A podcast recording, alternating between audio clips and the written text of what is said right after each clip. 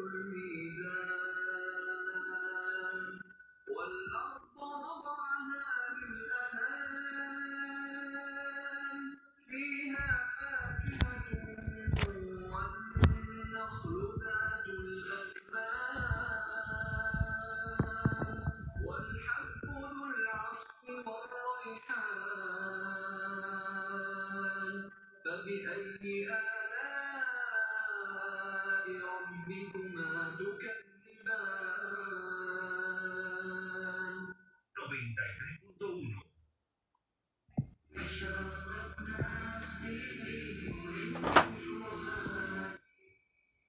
Assalamu alaikum wa rahmatullahi wa barakatuh. Bismillahirrahmanirrahim.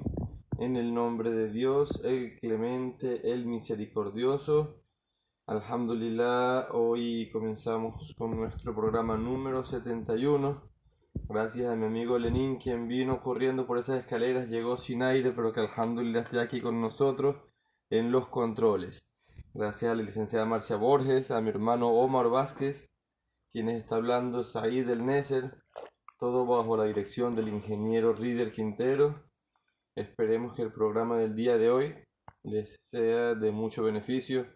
Este programa fue, va a ser sobre el profeta Yusuf, las pasean con él, un programa que nos sugirió un hermano de los Estados Unidos, Fadi, quien dijo que no había escuchado en todos los programas anteriores sobre la historia del profeta Yusuf. Inshallah, el hermano le guste el tema del día de hoy.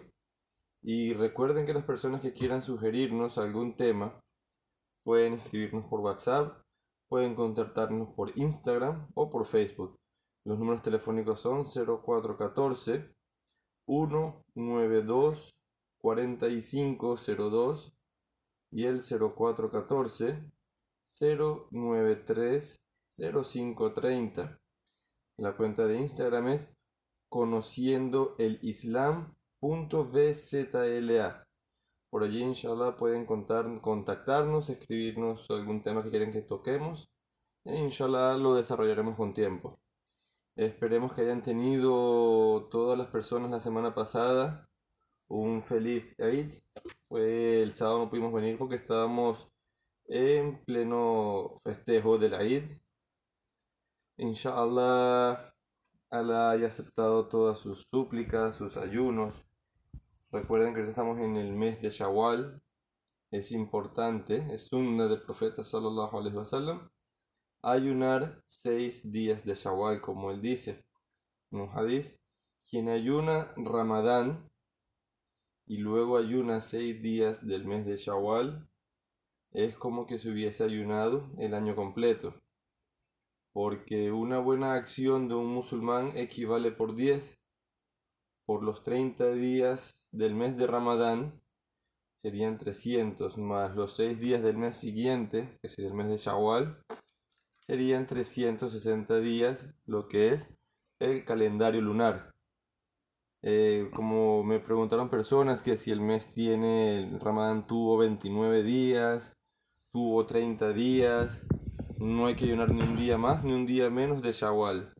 El hadith dice, quien ayuna el mes de Ramadán.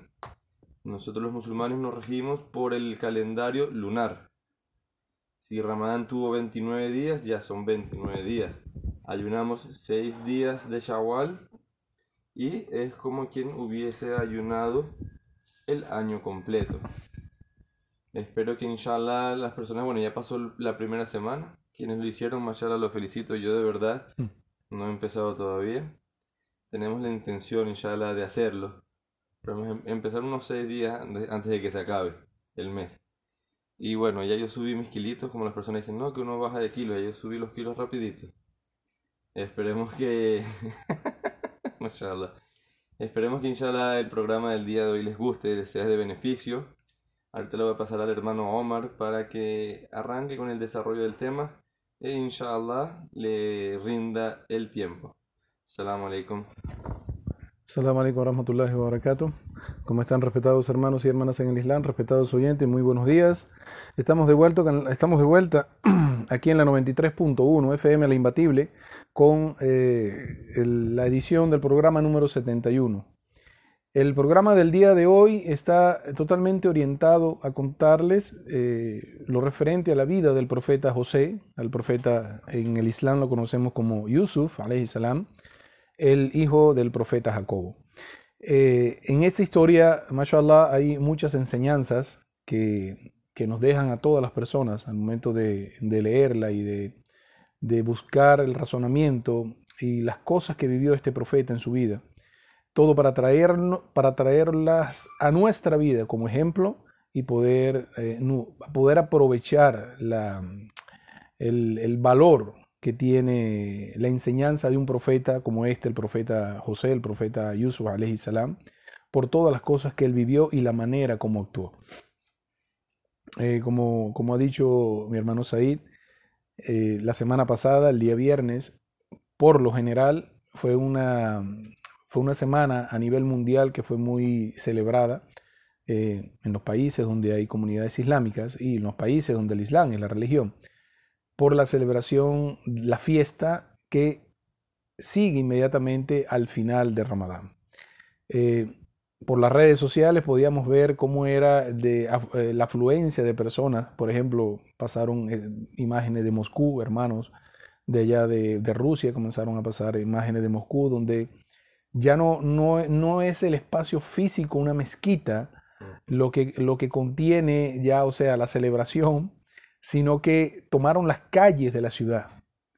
Es decir, la gente tomaron, tomaron para la celebración, que la celebración es simplemente una oración que se suma a las oraciones del día más una charla. Tomaron las calles de Moscú, pero no solamente esto, eso pasó también en Estados Unidos, eso pasó también en, en otros países, en Inglaterra.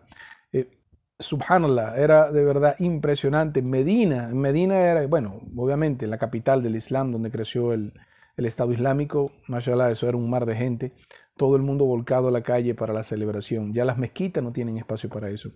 En, en nuestro caso de aquí de Venezuela, eh, queremos reportarle para todos ustedes y conocimiento general de la audiencia, de que se hizo una, eh, hubo presencia de televisoras del Estado, Venevisión y Globovisión, en la capital para la celebración de la Eid de Ramadán en la Mezquita del Paraíso.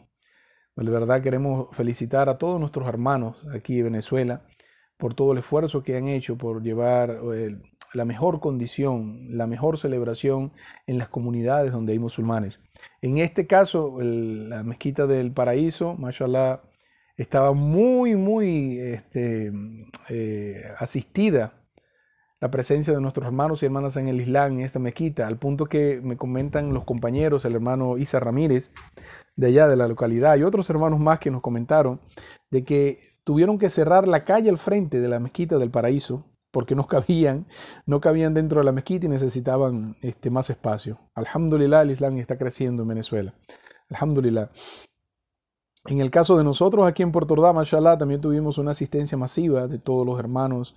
Este, estábamos hablando, me, me, contó un hermano que eran alrededor de 150 personas, incluyendo hombres, mujeres y niños, sin incluir aquellas personas que no pudieron ir por alguna razón al, al, a la fiesta, sí, a la mezquita. Ah, porque estaba lloviendo ese día también. Posiblemente, había un tiempo de lluvia, pero alrededor de 150 personas, me dijo mi hermano, mi hermano Al-Rifai, mi hermano Nader, me dijo que él estaba allí, tuvo, tuvo durante toda la celebración y fue algo muy, de verdad, muy bonito. De verdad que espero que Allah subhanahu wa ta'ala haya aceptado para todos ustedes y para nosotros nuestro sacrificio en el mes de Ramadán por ayunar solamente por la causa de Dios. Eh, vamos a empezar con el tema. La historia del profeta Yusuf, alayhi salam, espero que les guste. Ha sido preparada con mucho cariño y, dedicación, con el único propósito de complacer a Dios Todopoderoso. Bismillah, alhamdulillah, wa salatu wa salamu ala rasulillah. En el nombre de Dios, el clemente, el misericordioso, que la paz y las bendiciones de Dios Todopoderoso sean con el profeta Muhammad. Que la paz y las bendiciones de Dios Todopoderoso sean con los profetas anteriores al profeta Muhammad y que Dios, glorificado y altísimo sea, esté complacido con los apoyadores de todos los profetas en la época cuando hubieron profetas. Ahora, eh, la historia del profeta Yusuf alayhi salam para hablar ya entrando en tema, lo que queremos contar para ustedes. Esta, eh, esta es una historia que nace por el asedio constante de los incrédulos en Meca, apoyado por los judíos, al profeta Muhammad sallallahu alaihi wasallam. En los primeros 13 años, en los primeros 13 años de la revelación, cuando el profeta Muhammad, que la paz y las bendiciones de Dios Todopoderoso sean con él, estaba en Meca predicando el Islam y estaba recitándole los versículos que hasta ese momento le habían sido revelados allá en Meca por parte de Dios Todopoderoso, los incrédulos del Quraysh, los incrédulos del Quraysh no perdían una sola oportunidad para dañar la imagen del profeta. Ellos querían de alguna manera eh, cambiar la apariencia o, o cambiar la manera de pensar de las personas que estaban acudiendo al profeta para escuchar el Sagrado Corán y aceptar el Islam. Ellos querían de alguna manera manchar la imagen del profeta. Muchas veces lo calumniaban, algunas veces prohibían a las personas que llegaran a donde estaba él, al punto que las personas que venían de visita a Meca, que querían conocer al profeta, ellos tenían que tomar un camino y no decir que iban a ver al profeta porque ciertamente le, prohibían la entrada a, Meca. Pues. Ellos tenían que ser muy cautelosos y disimular la intención de su visita a Meca. Entonces, todo esto, todo esto era para que eh, el Quraysh, los incrédulos del Quraysh, los asociadores de, de Meca, ellos no querían que la religión que Muhammad estaba pro- profesando, el Islam, siguiera eh, teniendo más seguidores, porque eran eh, a medida que eh, iban pasando los años, eran más la cantidad de musulmanes que se iban haciendo, que, se, que iban haciendo la shahada y que iban aprendiendo directamente del profeta Muhammad sallallahu. Esto para ellos era una preocupación.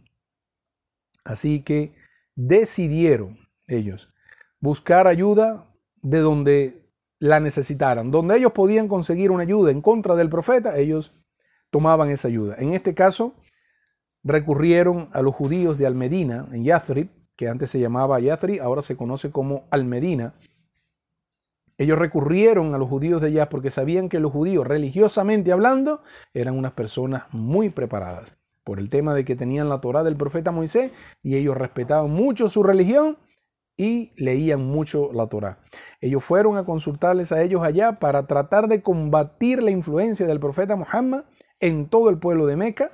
Comenzaron a pedir a ellos asesoría y la gente, los judíos, le dijeron a, la gente del Quraysh, anda donde ese hombre que dice ser profeta y pregúntale por qué el profeta Jacobo, el profeta eh, Yaqub, salam, viajó desde Siria hasta Egipto. ¿Cuál fue el motivo? Y pregúntale de una vez sobre los relatos del profeta José, el profeta Yusuf, alayhi salam. Estos relatos estaban solamente contenidos en la Torá y en los libros que manejaban los judíos. El profeta Muhammad sallallahu alayhi wasallam era un hombre totalmente ignorante de lo que había pasado en ese tiempo. Recordemos que el profeta Muhammad sallallahu alaihi wasallam, una de las características principales que tenía era que era una persona iletrada. La gente en Meca sabía que el profeta Muhammad sallallahu alaihi wasallam no sabía ni leer ni escribir. Por eso el golpe fuerte para la comunidad incrédula de Meca de ese tiempo, porque no se explicaban cómo ese hombre de la noche a la mañana comenzó a tener tanta información que nunca en su vida no pudo haberla leído porque no sabía leer y aparte nadie conocía dentro de los árabes conocía la historia como lo conocían los judíos.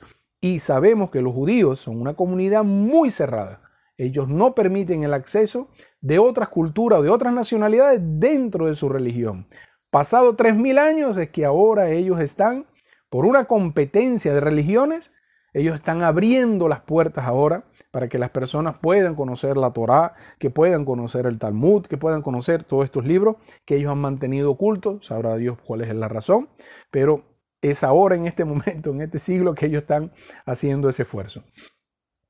Pero en la época del profeta Muhammad sallallahu alaihi wasallam, eso era imposible. Entonces, ellos se dirigieron al profeta, le hicieron esa pregunta para ver si de verdad era un profeta de Dios y ciertamente, cada vez perdón, cada vez que los judíos y los incrédulos del Quraysh, estos enemigos del Islam, querían ir en contra del mensaje divino que Dios le estaba revelando al profeta Muhammad sallallahu alaihi wasallam, Allah subhanahu wa ta'ala, Dios glorificado y altísimo sea, apoyó al profeta Muhammad en todo momento. No, y eso es muy importante. Lo primero que tienen que saber de la razón por qué se descendió un capítulo entero con el nombre, el capítulo del Sagrado Corán es el capítulo número 12. Ahí está contenida toda la historia del profeta José. Toda la historia del profeta José está contenida en el capítulo número 12. Es el capítulo que vamos a utilizar para narrar los acontecimientos de la historia. Y la razón de esa revelación fue motivo de esta pregunta que hicieron los incrédulos. Y dentro de esta primera enseñanza vamos a reflexionar algo. No significa, no significa que a cada capricho, a cada capricho que tenían los incrédulos, en las épocas donde, donde hubieron profetas y mensajeros de Dios, a cada capricho Dios revelaba algo porque ellos estaban solicitando información o porque ellos simplemente estaban poniendo a prueba la paciencia o el mensaje que estaban recibiendo los profetas. Dios, sencillamente, Dios glorificado y altísimo sea Allah subhanahu wa ta'ala, no reveló esto simplemente por complacer los caprichos de las personas. Lo reveló porque Dios Altísimo sea sabía de que en esta historia muchas personas se iban a beneficiar. Ellos que estaban preguntando era una prueba en contra de ellos para que supieran de que ese hombre Muhammad era el sello de los profetas. Y las personas que estaban escuchando a Muhammad se podían beneficiar incluso de información que no tenían los judíos. Los judíos se, se se alertaban más cuando escuchaban desarrollar al profeta Muhammad sallallahu alaihi wasallam cosas que no estaban descritas en la Torá, cosas que ellos ignoraban. Ellos decían, ¿cómo sabe él eso? Ni siquiera nosotros lo tenemos aquí registrado. Era porque Dios así lo quiso. Vamos a, mencionar también que una de las características, una de, del patrón de conducta de todas las personas que fueron en contra de los profetas y mensajeros de Dios. Estas personas que siempre estaban enfrente, enfrente de la oposición en contra del mensaje. El, el patrón, el patrón que seguían estas personas era siempre retar, retar a los profetas y mensajeros. Ellos tenían una enfermedad en su corazón. La enfermedad en su corazón era que rechazaban el mensaje. Para ellos, sus ídolos, sus dioses, eran su adoración. Pero ellos siempre, en todas las épocas, ya vamos a mencionar algunos ejemplos sobre, sobre esto, en todas las épocas antes del profeta Muhammad, el mismo patrón se había repetido. Vamos a traer para ustedes, vamos a traer para ustedes eh, la historia, la reflexión, la historia del profeta Saleh alayhi salam. Este profeta de Dios, el profeta Saleh alayhi salam, está eh, mencionado en el Sagrado Corán y está mencionado también en la Biblia. Este profeta Saleh, él fue enviado, él fue enviado eh, como profeta y mensajero de Dios a una comunidad, a una comunidad eh, ubicada en Hadramut, ubicada en Yemen. Ellos estaban, ellos estaban pidiendo, retando al profeta Saleh. Ellos no creían en el mensaje, pero ellos querían dejar al profeta mal y vinieron con un capricho. Con este capricho ellos querían dejar mal al profeta y que la gente se desilusionara del mensaje porque había mucha gente que quería entrar en el mensaje, el Islam de aquel momento, quería entrar en la religión que estaba trayendo el profeta Saleh, pero ellos no tenían seguridad. Entonces los incrédulos se presentaron y le hicieron la siguiente prueba al profeta alayhi salam.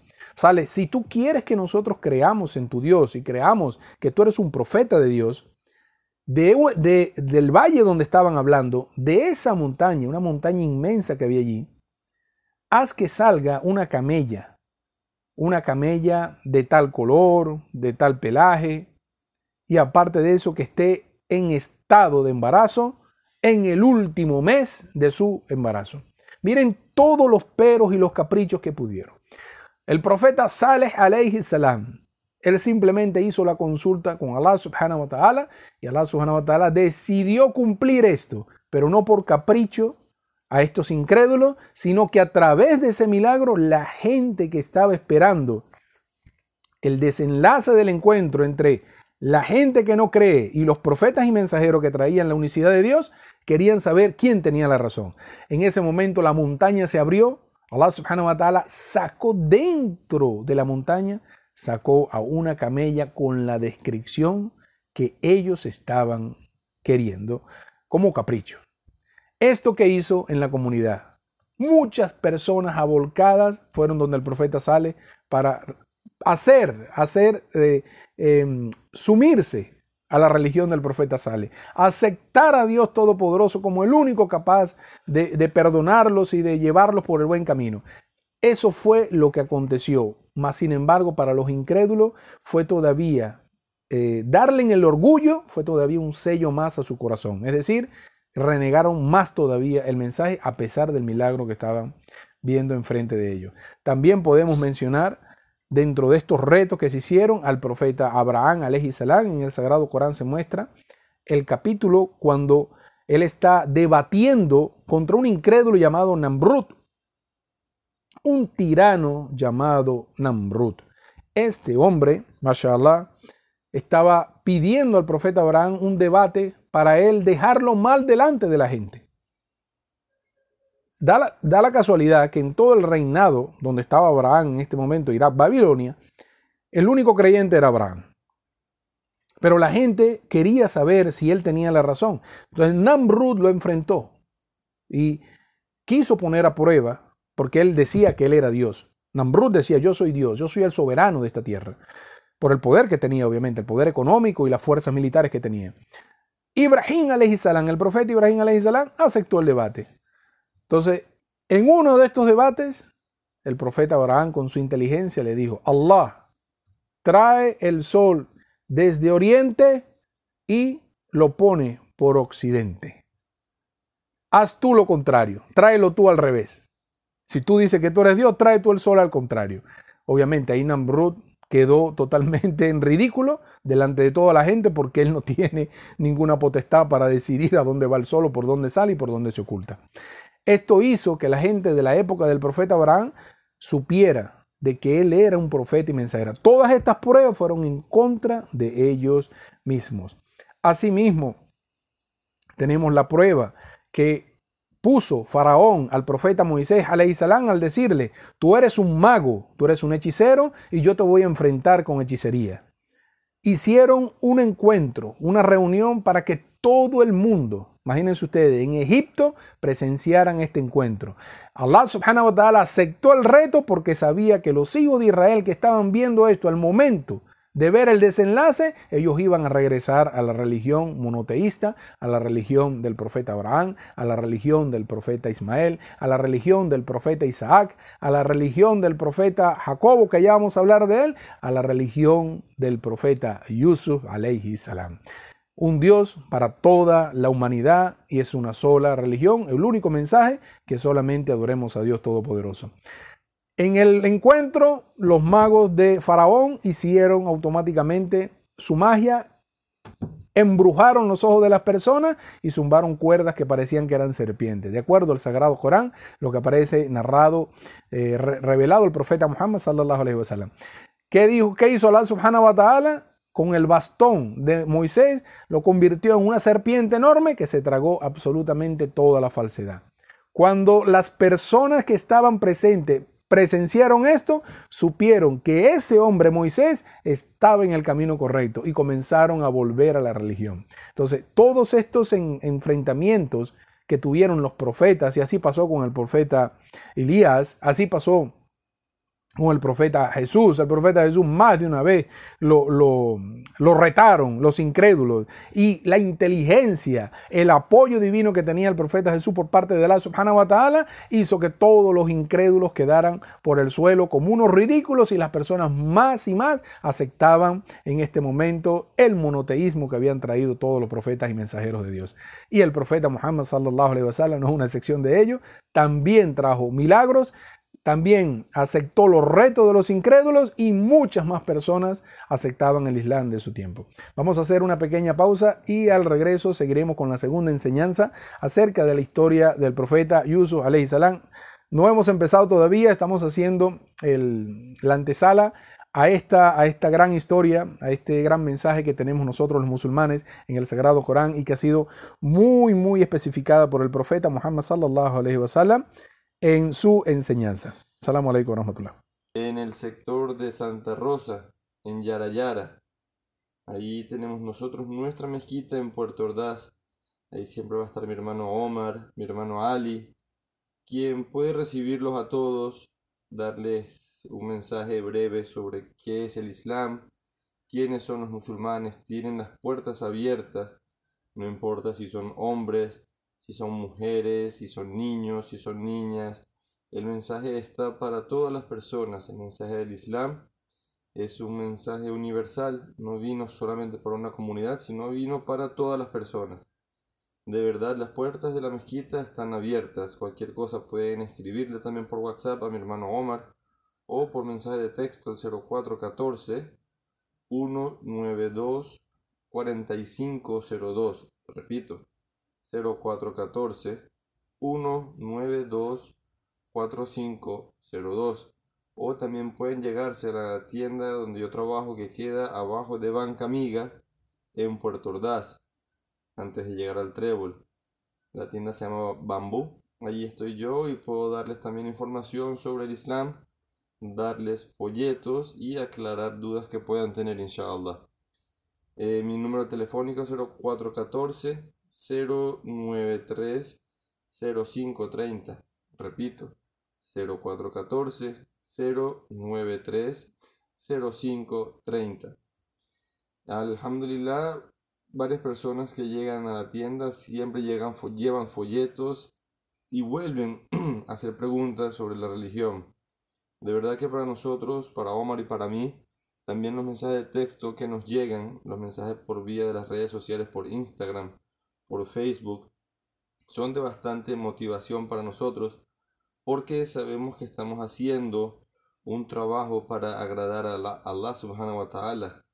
El mensaje de expandir el Islam, expandir el mensaje, para que llegue a muchas personas y alhamdulillah por las plataformas de Spotify y de Google Podcast, el mensaje está llegando no solamente en Puerto Ordaz, sino en todo el mundo. Recibimos mensajes desde todo el mundo. Alhamdulillah. Recuerden que por el Google Podcast pueden ubicarnos como Conociendo el Islam. Conociendo el Islam. Ahí los va a ubicar rapidito.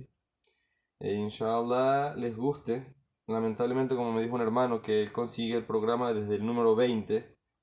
Del 20 por abajo nosotros no contábamos con esa plataforma y no lo pudimos cargar. Inshallah buscaremos la manera de regrabar esos audios y lanzarlos del 1 al 19, inshallah. Ya mi hermano me puso una carita, pero bueno, tenemos la intención, inshallah lo podremos hacer para que puedan tener los mensajes, la continuidad. Inshallah. Bueno, y prepárense porque hay que ayunar los seis de Shawwal, no se olviden. Quedan tres semanas todavía, aprovechen el tiempo. Haciendo los ayunos voluntarios lunes y jueves, lunes y jueves se pueden cumplir los días. Las personas como yo, hay que hacerlo de un solo golpe los seis días, porque de verdad que sí me cuesta. Pero alhamdulillah. Bueno, voy a dejarlo un ratico más con mi hermano Omar para que continúe con el tiempo que nos queda, inshallah, sobre la segunda parte del profeta Yusuf. Bismillah, alhamdulillah, wa salatu wa salam ala rasulillah. Assalamu alaikum wa rahmatullahi wa barakatuh. Respetados hermanos y hermanas en el Islam, aprovechamos para mandar saludos a todos, a todos mis hermanos y hermanas en el Islam, a todos los oyentes del programa. Un saludo de verdad, de, de mucha sinceridad, de mucho corazón, con mucho cariño para todos ustedes.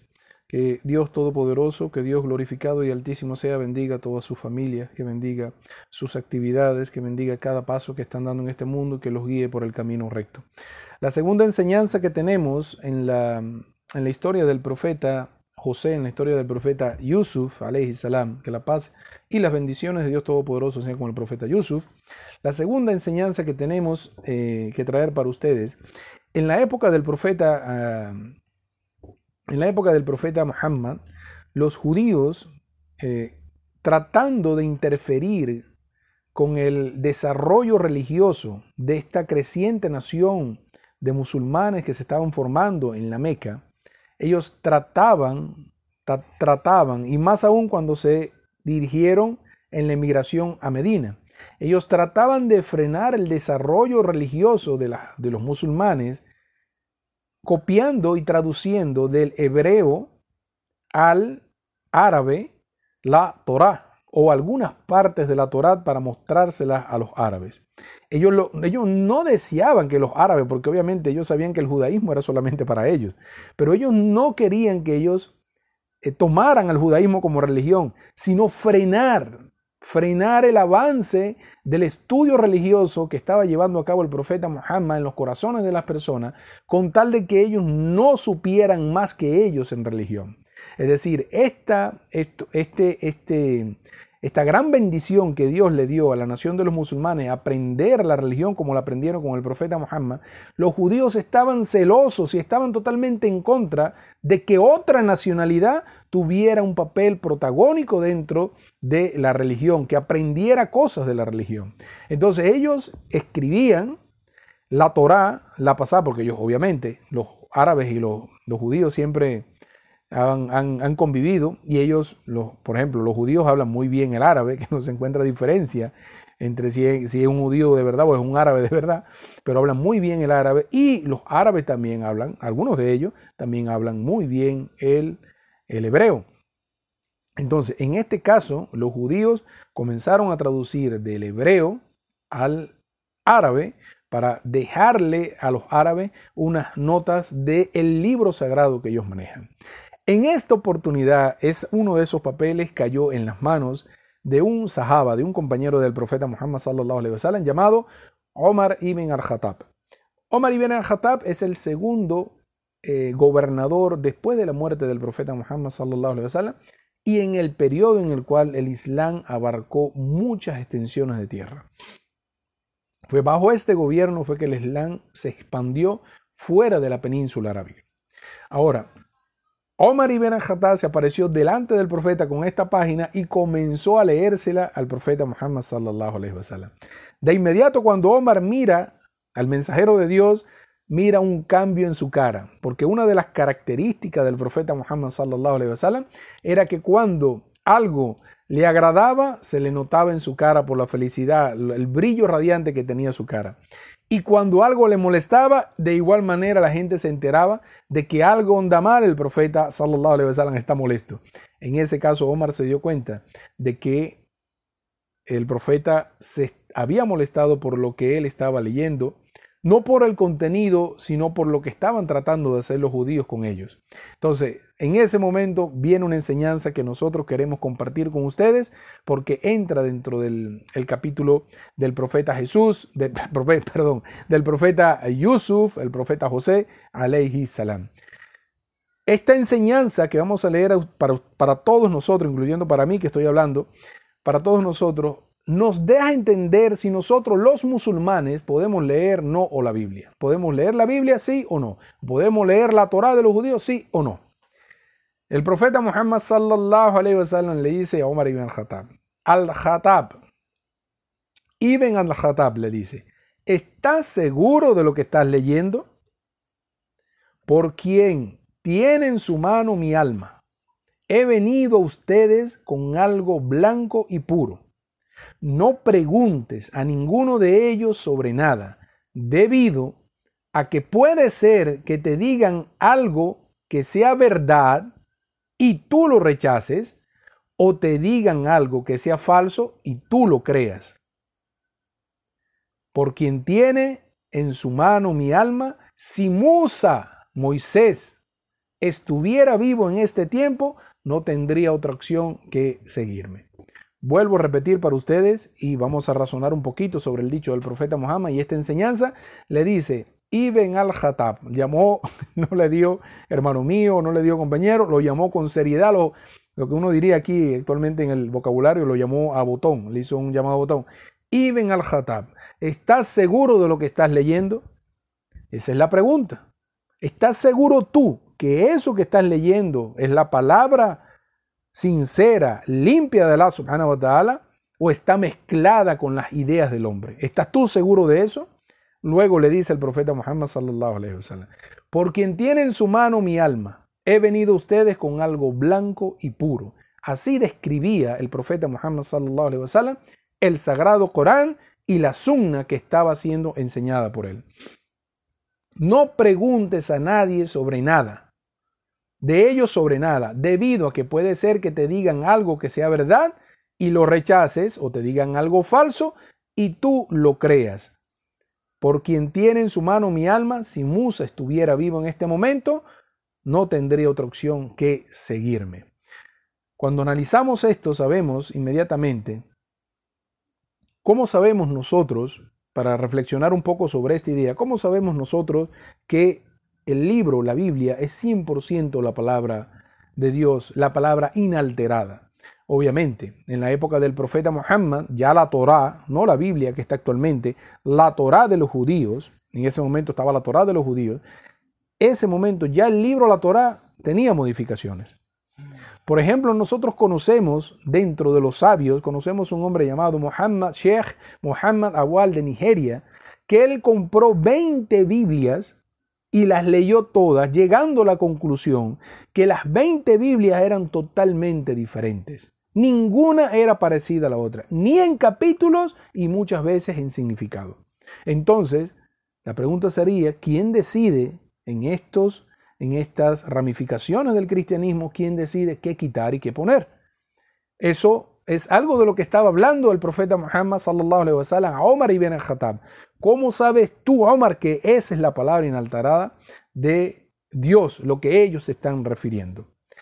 Ahora, una reflexión que podemos hacer para todos nosotros, si el profeta Jesús, salam, descendiera en este momento, ahora, y le tocara gobernar ahora como tiene él predestinado en el futuro, cuando llegan los tiempos finales, en la época del anticristo, que él es el que le va a dar muerte al anticristo. Cuando, si él descendiera ahora, ¿qué libro van a ponerles ustedes en la mano? ¿De cuál ramificación? ¿Cuál Biblia van a decir ustedes que es la Biblia aceptada? La de la Torah ni siquiera incluye al profeta Jesús. Ellos no creen en el profeta Jesús. Pero ustedes, ¿qué Biblia le van a poner al profeta Jesús en la mano? Obviamente, todas están alteradas. ¿Cuál es el único libro en el mundo que se ha mantenido por más de 14 siglos el mismo libro? El Sagrado Corán. Eso es solamente para la reflexión. Podemos preguntar también cómo es entonces que Ahmadida, el doctor Zakarnei, este hombre Muhammad Sheikh Muhammad Awal, Uthman ibn Farouk allá en Reino Unido y muchos más sabios que hacen debates con los cristianos, cómo ellos hacen referencia de la Biblia en sus discursos. Por, o sea, ¿dónde está eh, la, la prohibición y por qué ellos sí lo hacen? El profeta le está diciendo, Omar, no preguntes a nadie de ellos acerca de eso. Pero nosotros tenemos sabios en los actuales momentos que ellos hacen referencia en su discurso sobre la Biblia. Lo que nosotros, lo que nosotros podemos citar desde la Torá o desde la Biblia, la que manejan los cristianos, nuestros amigos cristianos, es aquello que Dios Todopoderoso ha confirmado en el Sagrado Corán y el profeta Muhammad sallallahu alaihi wasallam así también lo ha confirmado en sus dichos. Por ejemplo, nosotros en el Sagrado Corán tenemos la instrucción por parte de Dios de que Él es uno y es el único que nosotros debemos adorar. Cuando buscamos en el Antiguo Testamento de la Biblia, dice que Dios es uno y solamente a Él debemos adorar buscamos en el Nuevo Testamento, aparece la información del profeta Jesús de que Dios es uno y solamente a Él debemos adorar. Vemos los discursos, escuchamos los discursos del, de la gente del judaísmo y ellos dicen que solamente adoran a Dios y es el único que deben adorar. En este momento, por las similitudes que tienen las religiones con respecto al Islam, nosotros podemos confirmar de que eso es 100% correcto. Solamente en ese caso nosotros podemos citar de estos libros algo que nosotros tengamos confirmado, que Dios haya confirmado en el Sagrado Corán. Ahora, ¿qué pasa si un cristiano o un judío viene a un musulmán, esto es para mis hermanos y hermanas en el Islam, y te lee algo de su libro sagrado? ¿Qué pasa con esto? ¿Qué vas a hacer tú? Tú lo que tienes que responder como respondió el profeta Muhammad sallallahu alaihi wasallam, di, creemos en Alá, en lo que se nos ha hecho descender. Si te preguntan, ¿qué es eso en lo que tú crees? Tú vas a responder del capítulo número 2 del Sagrado Corán, versículo 136, Dios te da la respuesta que tú le tienes que decir. Decimos, sin negar ni rechazar lo que te está diciendo, vas a responder lo que dice Dios en el Sagrado Corán, decir, creemos en Allah, en Dios Todopoderoso, en lo que se nos ha hecho descender, es decir, el Sagrado Corán y la Sunna del Profeta, en lo que se hizo descender a Abraham, a Ismael, a Isaac, a Jacobo y a las tribus en lo que fue descendido a Musa y Jesús y en lo que fue descendido a todos los profetas de su Señor. Esta es la respuesta que tú puedes hacer al momento de eh, eh, que alguien te cite, que alguien te cite algo de su libro, tú le respondes de la mejor manera, amablemente, le respondes algo porque tú no puedes confirmar esto, ¿sí? Tampoco puedes negarlo, tú respondes tal cual como está en el Sagrado Corán. Ahora, muy bien. El profeta Muhammad sallallahu alaihi wasallam en una narración de Abdullah ibn Amr ibn al-As, esto es una narración de uno de los compañeros del profeta Muhammad. Él escuchó decir al profeta Muhammad lo siguiente: Transmitid de mí, aunque sea una palabra Hablad acerca de los relatos de los hijos de Israel, porque no hay nada malo en ello. Pero quien mienta sobre mí deliberadamente, se hará merecedor de un lugar en el infierno. Vamos a repetir nuevamente las palabras del profeta Muhammad sallallahu alaihi wasallam, donde nos está direccionando solamente a hablar con la verdad y a confirmar aquello que es correcto. Dice el profeta Muhammad sallallahu alaihi wasallam: transmitid de mí aunque sea una palabra. Cuando dice una palabra, ¿a qué palabra se refiere el profeta Muhammad sallallahu alaihi wasallam?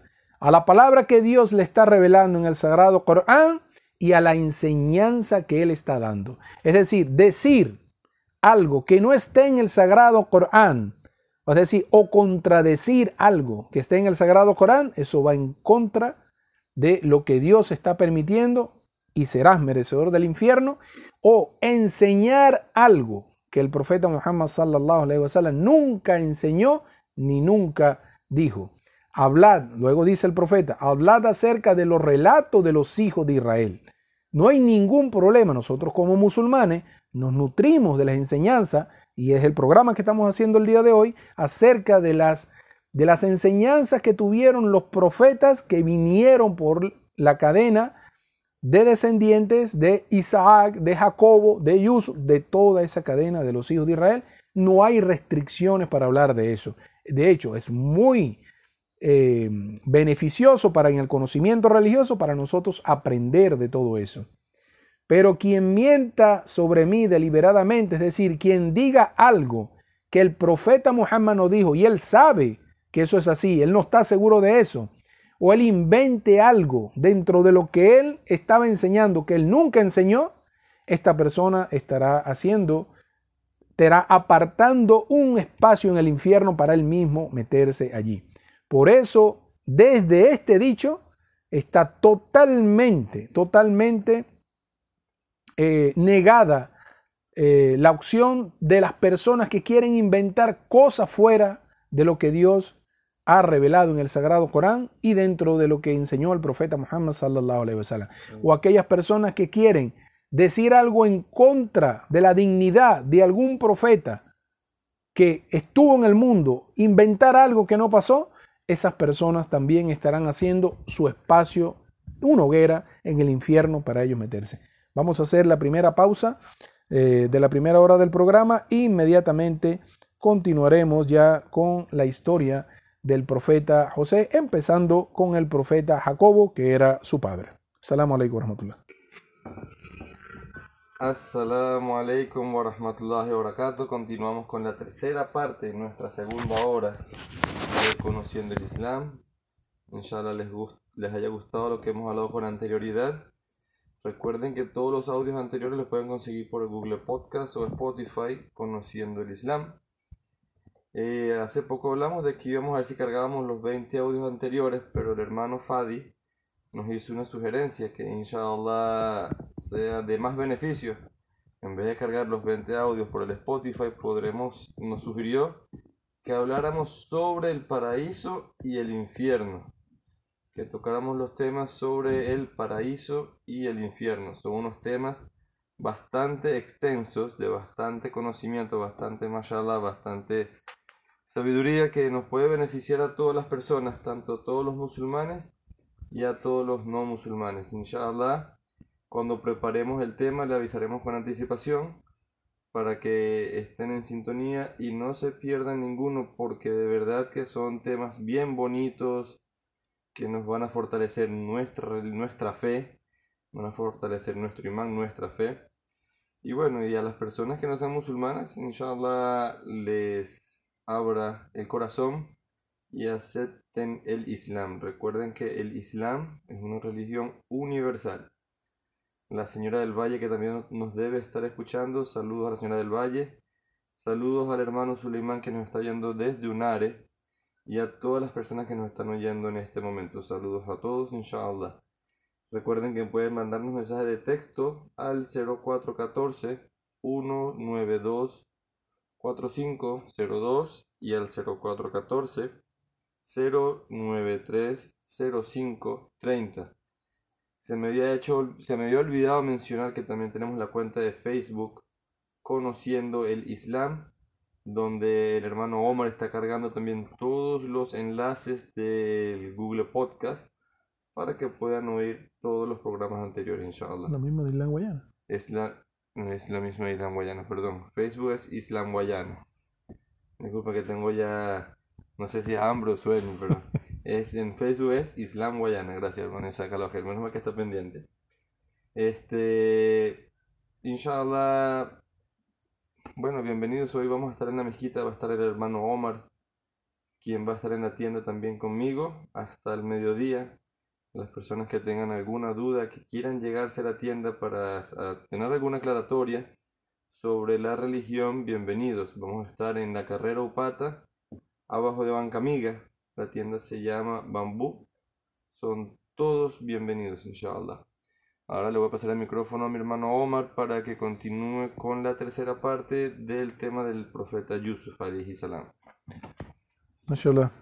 Assalamu alaikum wa rahmatullahi wa barakatuh. Bismillah, Bismillahir Rahmanir Rahim. Alhamdulillahi Rabbil Alamin. اللهم صل على محمد وعلى آل محمد كما صليت على إبراهيم وعلى آل إبراهيم إنك حميد مجيد اللهم بارك على محمد وعلى آل محمد كما باركت على إبراهيم وعلى آل إبراهيم إنك حميد مجيد En el nombre de Dios, el clemente, el misericordioso, oh Allah, dale tu gracia al profeta Muhammad y a su familia, como graciaste a- al profeta Abraham y a la familia del profeta Abraham.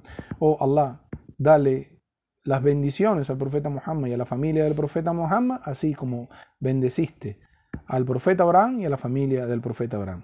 Estamos de vuelta, respetados hermanos y hermanas en el Islam, respetados oyentes, con el programa dedicado al estudio y la vida del profeta Yusuf alayhi salam y damos inicio, alhamdulillah, a esta, a esta gran historia, a esta gran enseñanza.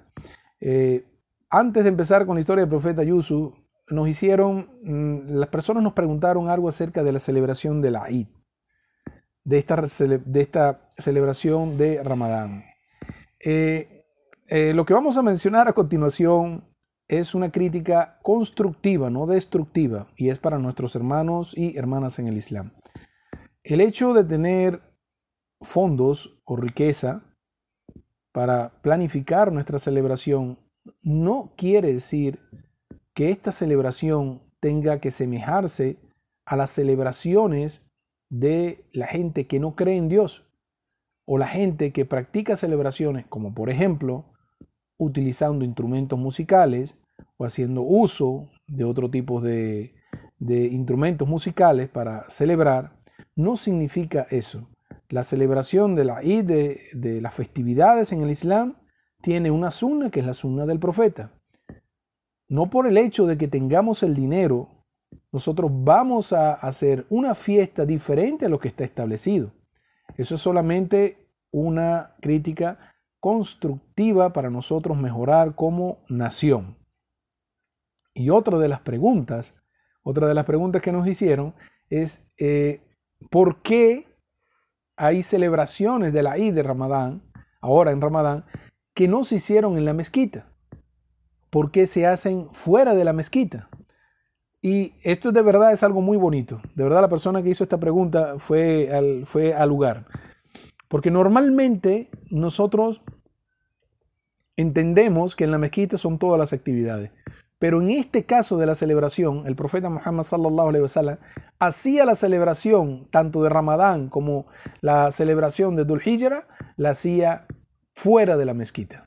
Él tenía un lugar aparte donde él hacía la celebración, es decir, hacía la oración y hacía la charla a las personas. Entonces, por ejemplo, unas personas que se van, que toman su, a sus hermanos y hermanas, los llevan a un terreno o a una parte adicional a la mezquita para hacer la oración, eso es totalmente válido, es totalmente sunna, es totalmente procedente de acuerdo a la enseñanza del profeta Muhammad sallallahu alaihi wasallam. Y otra de las cosas que las personas eh, preguntaron es ¿por qué tan temprano? ¿Por qué la celebración de ustedes, normalmente las celebraciones en esta vida del mundo son de la, de la, parte de, vamos a decirlo así, del paganismo, de la idolatría, de la gente que sale a disfrutar, es de noche. Nosotros hacemos nuestras celebraciones de día, es por siguiendo la tradición del profeta Muhammad sallallahu alaihi wasallam. Y entre la oración del Fajr, que es la oración del alba, y esta celebración es donde se realizaba la oración de la Eid, que no hay forma de tú esperando la oración del Fajr y la oración de la Eid, no hay forma de hacer más adoración, sino la de esperar ya la oración eh, establecida y la charla que hacía el profeta Muhammad sallallahu alaihi wasallam. Espero que esto nos ayude a todos a mejorar. Alhamdulillah, respetados hermanos y hermanas en el Islam, empezamos la historia del profeta Yusuf alaihi salam. Vamos a empezar negando categóricamente, rechazando categóricamente la opinión de aquellas personas que hacen eh, que hablan acerca de la vida de este profeta o hablan de la vida del padre de este profeta y lo hacen de una forma de verdad eh, poco ética. Vamos a decirlo así. El nombre del padre del padre del profeta José es Jacobo, el profeta Jacob salam, este gran profeta en el Islam. Al profeta Jacobo, el padre de José, el padre de Yusuf, salam, se le ha difamado constantemente. Cada vez que van a hablar del profeta Jacobo, hablan cosas horribles de este profeta, basándose en lo que dice obviamente el libro sagrado, la Biblia, que es el libro sagrado para los cristianos. Nosotros queremos rechazar categóricamente toda esta falsa información que están dando acerca del profeta Jacobo. Lo han llamado estafador, le han dicho ladrón, le han dicho oportunista, que robó las bendiciones de su hermano gemelo, Alisa, que hizo esto, que hizo aquello, valiéndose de la, de la vejez y de la ceguera de su padre, Isaac, que hizo todo este tipo de cosas. Yo quiero hablar un poquito acerca de quién era el profeta Jacobo para que la persona pueda diferenciar cuando algo es una mentira. Quiero recordar para todos nosotros, incluyéndome a mí, para mis hermanos y hermanas en el Islam, para el público en general, para los oyentes del programa, quiero recordar para ustedes quién era el profeta Jacobo. El profeta Jacobo, que la paz y las bendiciones de Dios sean con él. ¿Acaso el profeta Jacobo no es nieto de Abraham? e hijo de Isaac. Miren el estatus del profeta Jacobo, nieto del profeta Abraham, hijo del profeta Isaac. ¿Acaso del profeta Jacobo no vienen las doce tribus? Las doce tribus de donde vienen grandes profetas y mensajeros de Dios en la historia de la humanidad. Podemos mencionar entre ellos al profeta Moisés, al profeta David, al profeta Salomón, al profeta Zacarías, al profeta Juan, al profeta Jesús, salam. ¿Acaso no vienen ellos de allí? ¿Acaso el profeta Jacobo no fue el profeta que Dios le ordenó construir la segunda casa de Dios en el mundo que se encuentra en Jerusalén? ¿Cómo ustedes pueden difamar a este hombre de esa forma? ¿Cómo creen ustedes que las personas van a tener este punto de vista sobre esta persona? Esto solamente para la reflexión. Difamar, como le dijimos en, la parte anterior, difamar a un profeta de esa manera es mentir sobre él. Mentir sobre lo que Dios ha dicho en el Sagrado Corán, usted está haciendo su orificio en el infierno. Usted mismo se está acomodando en el infierno.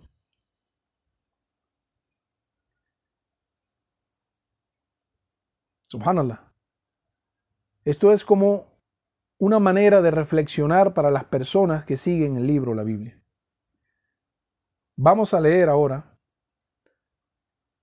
desde el Sagrado Corán, porque asumir que el profeta Jacobo era una persona así es asumir que Dios puso en las manos de un ladrón, en las manos de un oportunista, todas estas bendiciones. No es correcto. Vamos a leer para ustedes desde el Sagrado Corán.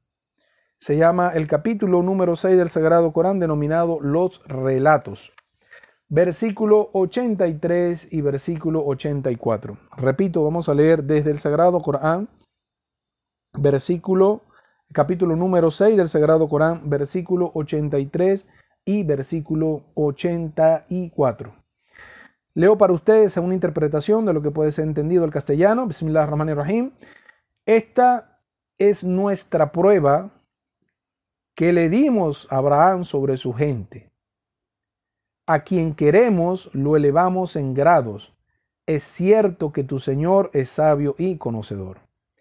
Y le concedimos a Isaac y a Jacobo, a los que guiamos como antes habíamos guiado a Noé y a los descendientes, a los y, y son descendientes, perdón, y son descendientes suyos, David, Salomón, Ayub, el profeta Ayub, conocido como Job, el profeta Yusuf, del que estamos hablando en la actualidad, el profeta Musa y el profeta Aarón.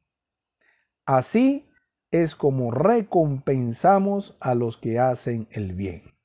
Vuelvo a repetir para ustedes, desde el Sagrado Corán, lo que Dios está hablando acerca de acerca de la descendencia que le dio al profeta al profeta Abraham, cómo bendijo Dios al profeta Abraham dándole esta descendencia.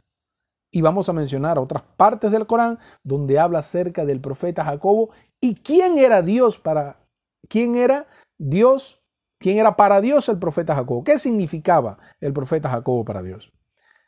Vuelvo y repito, capítulo 6 del Sagrado Corán, versículo 83, versículo 84, la sura de los relatos, el capítulo de los relatos. Esta es nuestra prueba que le dimos a Abraham sobre su gente.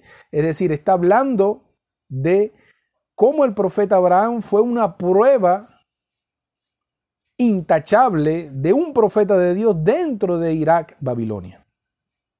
Estamos hablando de lo que representó Abraham dentro de su comunidad que no podían contradecir lo que le estaba enseñando. Lo elevamos en grados, referido al profeta Abraham. Es cierto que tu Señor es sabio y conocedor. Y le concedimos a quién? Al profeta Abraham. Y le concedimos a Isaac. Isaac en el, en el, en el Islam. Le concedimos a Isaac y a Jacobo. A su hijo Isaac y a su hijo, a su nieto Jacobo. A los que guiamos. Dios está diciendo, guiamos a esa descendencia de Abraham. Como antes habíamos guiado a Noé, al profeta Noé, el profeta del arca. Y son descendientes suyos, quienes son los descendientes de, esta, de este linaje que le está dando Dios como bendición a Abraham, son descendientes. David, el profeta David, de donde viene la casa del linaje del profeta Jesús, salam. Son descendientes de ellos David, Salomón, Job, Yusuf, el profeta José, Musa y Harón. Señores, esto es para que ustedes tengan claro de que no podemos estar hablando cosas sin comprender lo que estamos leyendo. Decir una mentira en contra del profeta Jacobo es cavar tú mismo un orificio en el fuego del infierno donde en el día de la resurrección tú vas a tener lugar. Y así será para todas aquellas personas que lo quieran. Dice Allah subhanahu wa ta'ala en el sagrado Corán, así es como recompensamos a los que hacen el bien. Esta es la recompensa que Dios Todopoderoso le dio al profeta Abraham en su descendencia, haberle otorgado como hijo a Isaac y haberle otorgado como a su nieto Jacobo. En el capítulo 21 del Sagrado Corán, versículo 72, el, el, capítulo 21 se le llama la Sura de los Profetas, el capítulo de los profetas. Allí está hablando Dios glorificado y altísimo sea sobre Jacobo, que era un profeta justo, un profeta, un profeta veraz, un profeta que hacía las cosas bien. Miren los atributos que Dios le da al profeta Jacobo. Y en el capítulo 29, el capítulo de la, de la araña, ¿Qué dice? Habla acerca también del libro y la profecía hacia el profeta Jacobo y su descendencia. En el capítulo 38 del Sagrado Corán, llamado el capítulo de Sad, una letra del Sagrado Corán, versículo 45, habla acerca de Jacobo como un profeta firme, sagaz y entregado al recuerdo de Dios. Todas las cosas hermosas que está diciendo Dios en el Sagrado Corán sobre Jacobo. Por eso negamos categóricamente que se estén diciendo mentiras sobre los profetas y mensajeros de Dios. Ahora, en la historia del profeta José, alayhi salam, en la historia del profeta este, Yusuf, alayhi salam, vamos a conseguir, a lo largo del desarrollo de la historia, vamos a conseguir eh, traición, desprecio, injusticia, sufrimiento, envidia, celo, todas estas cosas malas las vamos a conseguir en la historia. Y con todos estos elementos, Dios altísimo sea, Allah subhanahu wa ta'ala le dice al profeta Muhammad sallallahu alaihi wasallam en el sagrado Corán, capítulo 12, el capítulo de Yusuf, capítulo 12, el versículo 3, le dice lo siguiente. Bismillahirrahmanirrahim, a una interpretación del castellano. Vamos a contarte la más hermosa historia al inspirarte esta recitación, antes de la cual estabas inadvertido. Miren todo, todas las cosas malas que hemos dicho de lo que contiene la historia del profeta José, del profeta Yusuf, y con todo y eso, Dios le dice al profeta Muhammad, vamos a contarte la más hermosa de las historias. Es decir, la historia del profeta José es lo más hermoso en cualquier historia de cualquier profeta y mensajero de Dios, incluyendo al profeta Muhammad sallallahu alaihi wasallam, profeta que nosotros amamos y que sabemos su historia y que amamos su historia. Dios le está diciendo al profeta Muhammad, la historia del profeta José es la historia más hermosa que te vamos a contar. Por eso el peso y nosotros traer hoy para ustedes el mensaje que existe en este capítulo número 12, el cual inshallah que Allah subhanahu wa ta'ala nos permita desarrollarlo y aprovechar todos los beneficios de ella. Adicionalmente, al final del capítulo número 12, en uno de los versículos ya finales, el versículo 111 del Sagrado Corán, capítulo 12, versículo 111, Dios le dice al profeta Muhammad, una interpretación de lo que puede ser el español, en su historia, hay una lección para los que saben reconocer lo esencial. En su historia hay una lección para los que saben reconocer lo esencial. Es decir, Allah subhanahu wa ta'ala está diciendo que en la historia del profeta Yusuf hay muchas enseñanzas de las cuales tú puedes aprovecharla para poder vivir la vida del mundo de la mejor manera. El profeta Jacobo, alayhi salam, Jacobo o Jacob tenía dos nombres. Uno, el que le dio su padre y su madre, Jacobo, Jacob alayhi salam, y otro que era conocido como Israel. Por eso en, en Palestina los judíos le pusieron el Estado de Israel, porque ellos están haciendo referencia a ese nombre. Entonces, Israel, así era conocido. Jacobo tenía dos nombres. Uno, el que le dio su padre y su madre, Jacobo, y otro, el que le dio el profeta, el que le dieron sus familiares como Israel, que significa la guía. Este profeta, este profeta, Jacobo, fue seleccionado por Dios Todopoderoso para que a través de él viniera al mundo una de las mejores descendencias a la cual Dios Todopoderoso le iba a otorgar el libro y la profecía. Vuelvo y repito, en este profeta, en este gran profeta, que Dios le dé la paz y la bendición y un paraíso inmenso al profeta Jacobo, Dios destinó que en su descendencia iba a colocar la profecía y el libro. Vamos a leer para ustedes desde el Sagrado Corán. Vamos a leer para ustedes desde el Sagrado Corán, capítulo 29 llamada Ankabut, la araña, versículo 27. Repito, del Sagrado Corán, capítulo 29, versículo 27. Le concedimos a Isaac y a Jacobo y le dimos a su descendencia la profecía y el libro.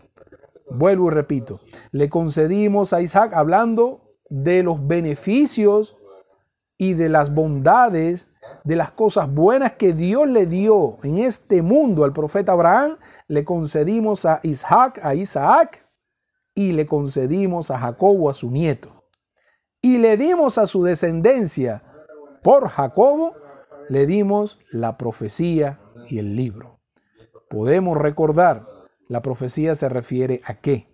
La profecía de todos esos profetas grandes que llegaron al mundo por la, por la rama de las doce tribus de los hijos de Israel.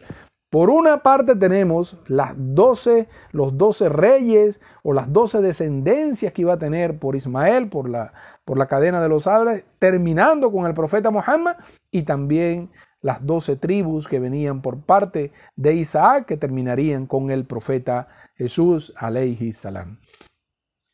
Que la paz y las bendiciones de Dios sean con todos los profetas y mensajeros de Dios. Ahora,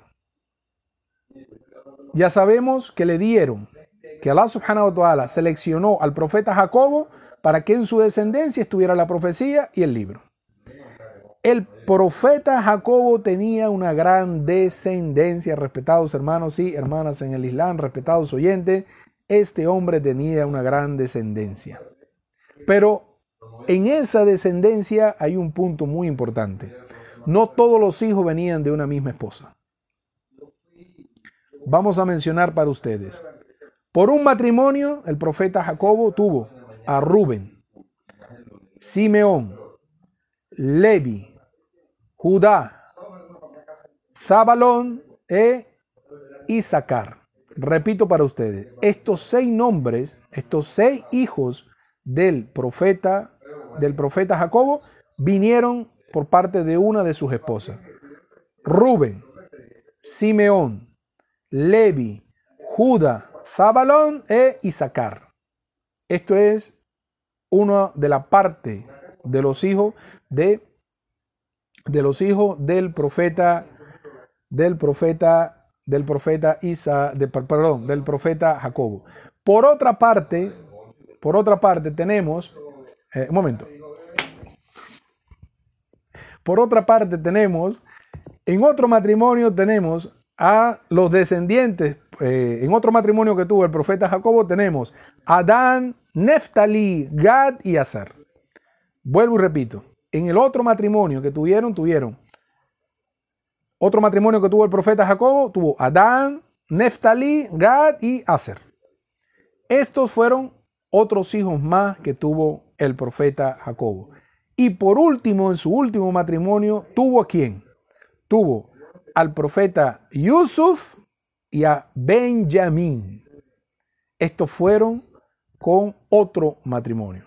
Para un total de cuántos, si sacaron la cuenta, de 12. Las 12 casas o las 12 tribus de los hijos de Jacobo, conocido como las tribus de los hijos de Israel. El profeta Jacobo, alayhi salam, amaba de verdad, amaba por igual a todos sus hijos. De verdad, no se le puede decir, este era un profeta de Dios, él conocía muy bien el trato hacia sus seres amados, él trataba muy bien a todos sus hijos. Sin embargo, con el nacimiento de Yusuf, del profeta Yusuf, el profeta Jacobo desarrolló un amor especial sobre este niño, que no desarrolló con los demás hijos. Estamos hablando que tuvo 12 hijos, pero en Yusuf, el profeta José, él desarrolló un cariño especial. Se narra, esto obviamente no era bien visto por parte, no pasaba, no pasaba desapercibido por el del ojo de sus hermanos mayores, los que mencionamos en las otras familias. Esto se le puede considerar como un error de parte en, en su trato, de parte del profeta Jacobo, al dedicar todo este amor a un solo hijo y descuidar de repente el mismo cariño hacia los demás. Esto no pasaba desapercibido del ojo de sus demás hermanos, los mayores. Sabiendo que los hijos mayores son los que van a heredar de sus padres.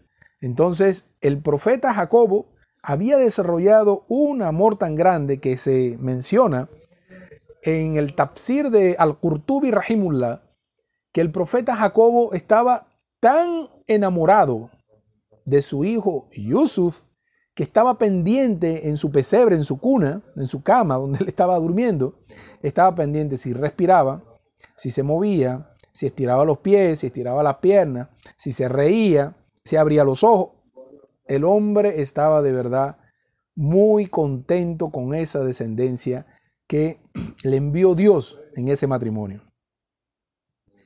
Ahora, pero ¿por qué? ¿Por qué el profeta Jacobo desarrolló tanto amor hacia Yusuf? Señores, respetados hermanos, y con esto vamos a ir una pequeña pausa. El profeta Jacobo alayhi salam, el profeta Yusuf alayhi salam, es el profeta, el único profeta en este mundo al que Dios envió con una belleza absoluta.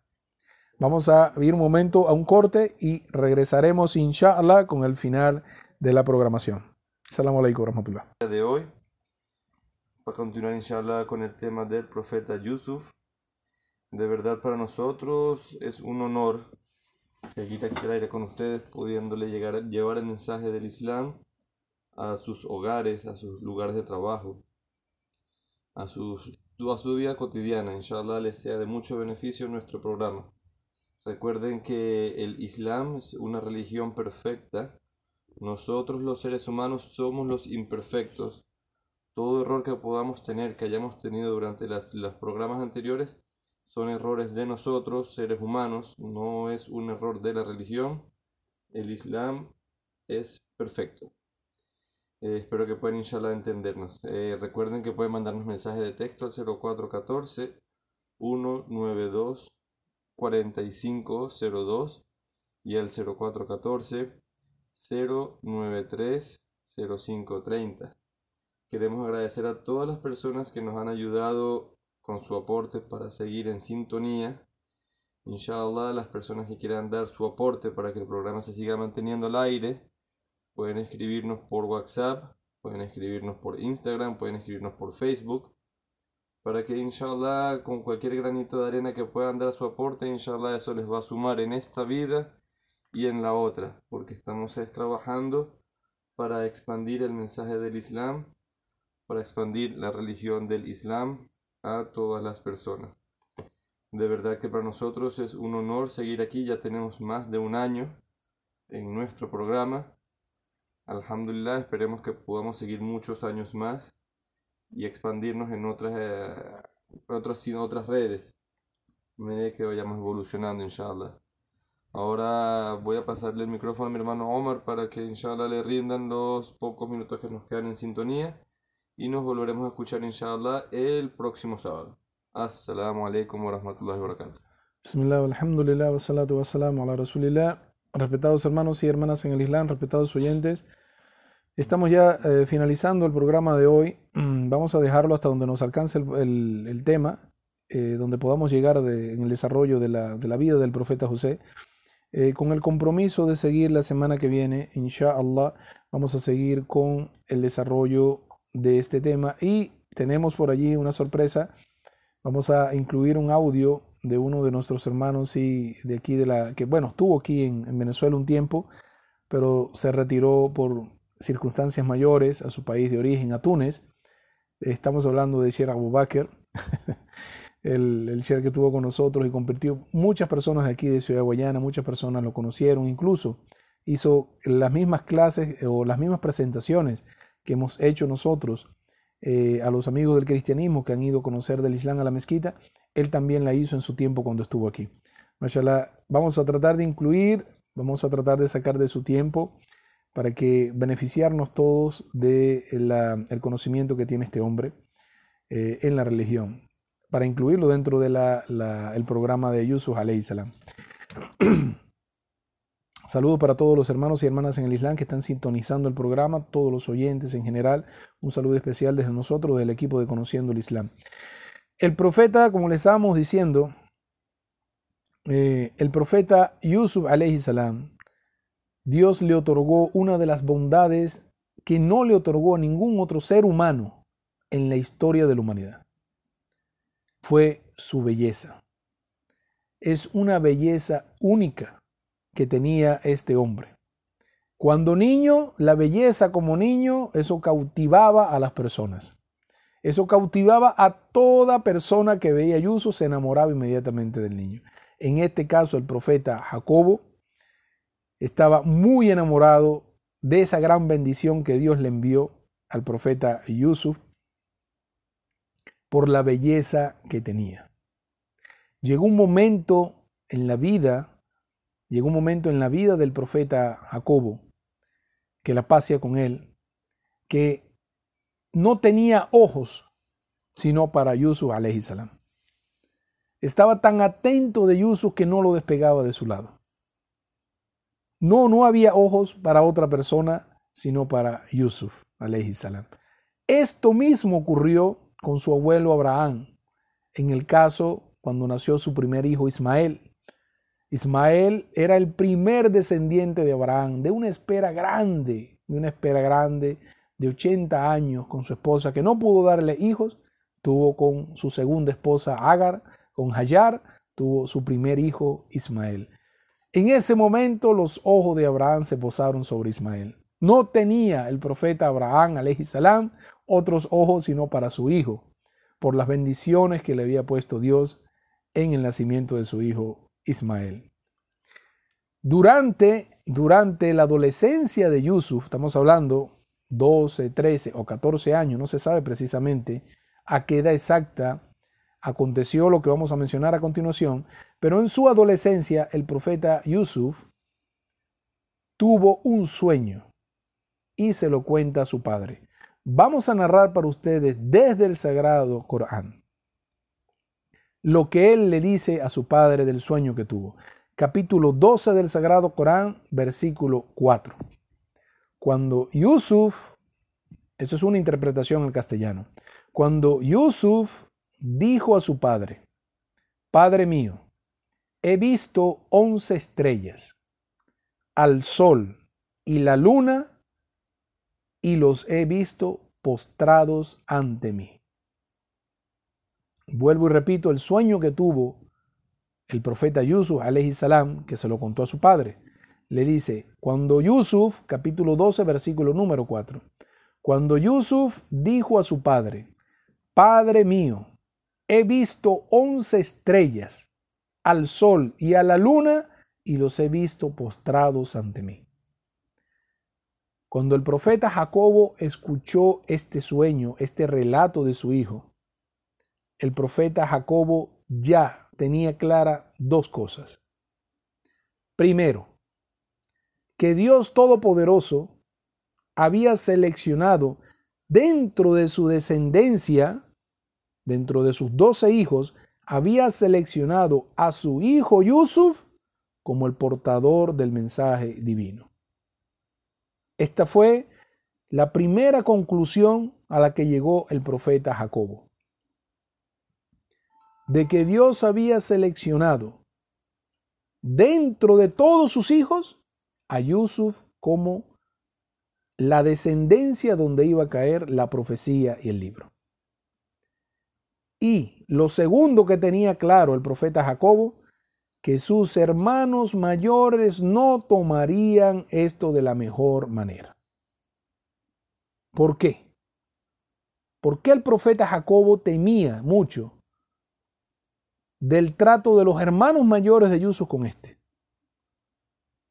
Obviamente el profeta Jacobo, un profeta de Dios, conocedor, siendo un profeta de Dios, conocedor de la historia y de los antepasados que ya estuvieron como profeta antes que él, él conocía muy bien lo que había acontecido en la época del profeta Adán, que la paz y las bendiciones de Dios sean con él, y sus dos hijos, Caín y Abel.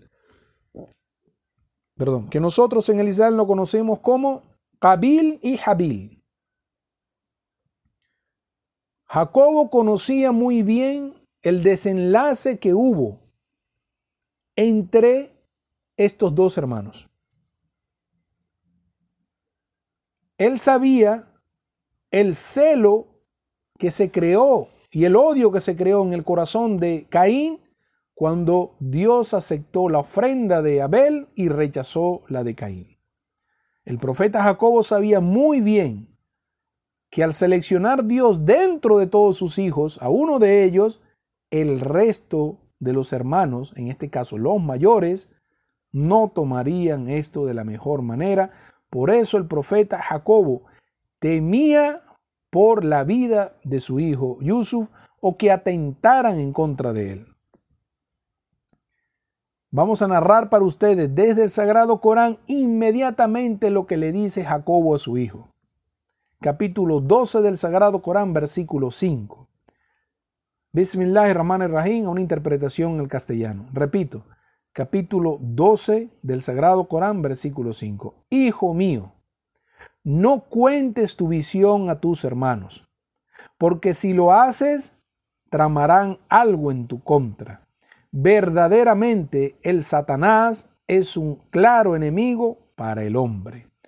Vuelvo y repito para ustedes a una interpretación de lo que puede ser entendido al castellano. Le dice inmediatamente Jacobo a su hijo Yusuf, Yusuf, hijo mío, no cuentes tu visión a tus hermanos, porque si lo haces tramarán algo en contra tuya. Verdaderamente, el Satanás es un claro enemigo para el hombre. ¿Por qué el profeta Jacobo menciona al Satanás dentro de esto? Porque sabemos que el Satanás puede utilizar el corazón de un hombre celoso, que está celoso en su corazón, hay celo, hay odio, hay, hay eh, resentimiento, hay envidia, puede utilizar el corazón de esta persona para sus, para sus actos de maldad y sus, sus actos pecaminosos. Entonces, esto se lo dice inmediatamente, no le cuentes nada a tus hermanos de lo que me estás diciendo a mí. Por otra parte, el profeta Muhammad sallallahu alaihi wasallam, cuando estaba narrando todo esto a sus compañeros, narrando la historia del profeta Yusuf, le preguntaron, ¿qué significa esas once estrellas? ¿Qué significa el sol y la luna? ¿Qué significa todo esto? Oh enviado de Allah. Dijo el profeta Muhammad sallallahu alaihi wasallam en una narración de Abdullah ibn Abbas, dijo, las once estrellas son los hermanos de Yusuf. El sol y la luna son su padre Jacobo y su madre. Vuelvo y repito lo que dijo el profeta Muhammad sallallahu alaihi wasallam en una narración de Abdullah ibn Abbas, dijo, las once estrellas son los hermanos de Yusuf, el sol y la luna representa a su padre y representa a su madre. Esto es la interpretación que daba el profeta Muhammad sobre esa haya del sagrado Corán. Alá subhanahu wa ta'ala, Dios glorificado y altísimo sea, explicó al profeta Yusuf a través del ángel Gabriel. Le explicó el significado del sueño que él había tenido. En el capítulo, mismo capítulo 12, versículo 6, dice Dios en el Sagrado Corán, esto lo está diciendo el ángel Gabriel a el profeta Yusuf, explicándole lo que significaba el sueño que había tenido. Así es como tu Señor te ha escogido y te enseñará parte de la interpretación de los relatos, es decir, de los sueños, completando su bendición sobre ti y sobre la familia de Jacobo, que era su padre, como ya hizo antes con tus abuelos, con Abraham y con Isaac. Es cierto que tu Señor es conocedor y sabio. Vuelvo a repetir para ustedes, Allah subhanahu wa ta'ala envía al ángel, al ángel Gabriel para darle las novedades de lo que significaba este sueño para el profeta Yusuf. Le dijo, así es como tu Señor te ha escogido y te enseñará parte de la interpretación de los sueños, completando su bendición sobre ti y sobre la familia de Jacobo, como ya hizo anteriormente con tus abuelos Abraham e Isaac. Es cierto que tu Señor es conocedor y sabio. Al-Qurtubi Rahimullah, en su tafsir, en su explicación del Sagrado Corán, nos muestra que el profeta Jacobo, al momento de darle esta advertencia a su hijo Yusuf de que no cuente el sueño a sus hermanos, él ya te había tenido una visión donde veía en peligros a su hijo Yusuf. Esta, esta, esta, este sueño que tuvo el profeta eh, Jacobo lo narra el Qurtubi Rahimullah dentro de su explicación de la siguiente forma. El profeta Jacobo vio en un sueño que al profeta Yusuf, el profeta José, lo rodeaban diez lobos con deseos de comérselo. Y al momento de atacarlo, uno de estos lobos se colocaba al frente de él para protegerlo. Y posteriormente Yusuf se lo tragaba la tierra. Vuelvo y repito, el profeta Jacobo cuando le da esta advertencia a su hijo de que no cuente el sueño, es porque él ya había tenido una visión de lo que iba a pasar con Yusuf en el futuro. Le dijo, no le cuentes este sueño a tus hermanos puede ser que tramen algo en contra tuya. Pero él ya internamente estaba teniendo visiones con Yusuf de la misma forma que tuvo visiones el profeta Abraham con su profeta, con su hijo Ismael, cuando veía que estaba sacrificando a su hijo. Es decir, en los profetas los sueños son un futuro inmediato. El profeta Jacobo estaba teniendo este sueño que veía que diez lobos querían comerse a Yusuf uno de los lobos se ponía al frente de, él y lo protegía. Y paso siguiente, la tierra se tragaba a Yusuf. Entonces, respetados hermanos, ya para cerrar el programa de hoy, porque ya no nos alcanzan los minutos, tenemos que este, reflexionar sobre el, el trato que damos a nuestros descendientes, más aún cuando vienen de diferentes núcleos familiares. En una oportunidad al profeta Muhammad sallallahu alaihi wasallam vino uno de sus sahaba, uno de sus conocidos, uno de sus hermanos musulmanes. Le dijo, enviado de Allah, yo quiero que tú bendigas el acto que yo voy a hacer a continuación. Yo le quiero regalar este terreno a mi hijo mayor. Esto es para él. Él quería darle eso a su hijo mayor. El profeta Muhammad sallallahu alaihi wasallam le dijo, eh, le hizo una pregunta. ¿Y para tus demás hijos qué le vas a dar? Y le dijo, no, este es solamente para mi hijo mayor. ¿Qué dijo el profeta Muhammad sallallahu alaihi wasallam? Le dijo, yo no soy testigo de semejante injusticia. ¿Qué quiere decir esto? Que el trato con nuestros hijos debe ser ecuánime, de la misma manera, para no crear problemas entre ellos.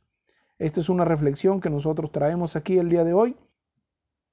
Inshallah continuaremos con más reflexiones sobre la vida del profeta Yusuf, continuando desde el, atentado contra su vida, su llegada a Egipto, cómo fue el desarrollo. Ese sí es un tema muy interesante. De verdad que la vida de, del profeta Yusuf en, en Egipto fue una cosa de otro mundo. Cuando llega a Egipto, lo que vive en Egipto, las plagas que azotan y cómo Dios, glorificado y altísimo sea, salva a todo Egipto y a su gente a través de la participación del profeta Yusuf, alayhi salam. Que pasen una excelente mañana, que pasen un excelente fin de semana con todos sus seres amados. Se les quiere de verdad desde aquí, desde el programa Conociendo el Islam. Assalamu alaikum wa rahmatullahi wa barakatuh. Bueno, y antes de despedirnos, nos llegó un mensajito que quería leerlo. Buen día, le escribe una fiel oyente de su programa. No sabía lo enriquecedor que sería escuchar todos los sábados su programa para mi vida. Les deseo muchos éxitos y sigan ayudando a más personas a cambiar su forma de pensar para bien. La doctora Gladys. De Mashallah. verdad que para nosotros es un honor recibir mensajes así. ¿Dónde? ¿Dónde está? Es de aquí de Puerto Ordaz, inshallah, después la, la invitamos a la mezquita, la visitamos para entregarle folleticos sobre el Islam. De verdad que bueno, nos volveremos a escuchar inshallah si Dios nos da salud, nos da vida el próximo sábado. Amén. Recuerden que pueden escribirnos al 0414 192 4502 y al 0414 093 0530. Pueden ubicarnos por Instagram como conociendo el islam.vzla, por Facebook Islam Guayana y por el Google Podcast conociendo el Islam. Gracias a mi amigo Lenín que siempre está aquí con nosotros todos los sábados en los controles. Debo inshallah aprender a manejar también esos controles, pero que va. No, no, no, mi cabeza no da para eso. Gracias a la licenciada Marcio Borges, a mi hermano Omar Vázquez, quien está hablando Said del Neser, todo bajo la dirección del ingeniero Riden Quintero. Tengan un feliz fin de semana y una bonita semana para todas las personas. Assalamu alaikum wa rahmatullahi wa barakatuh.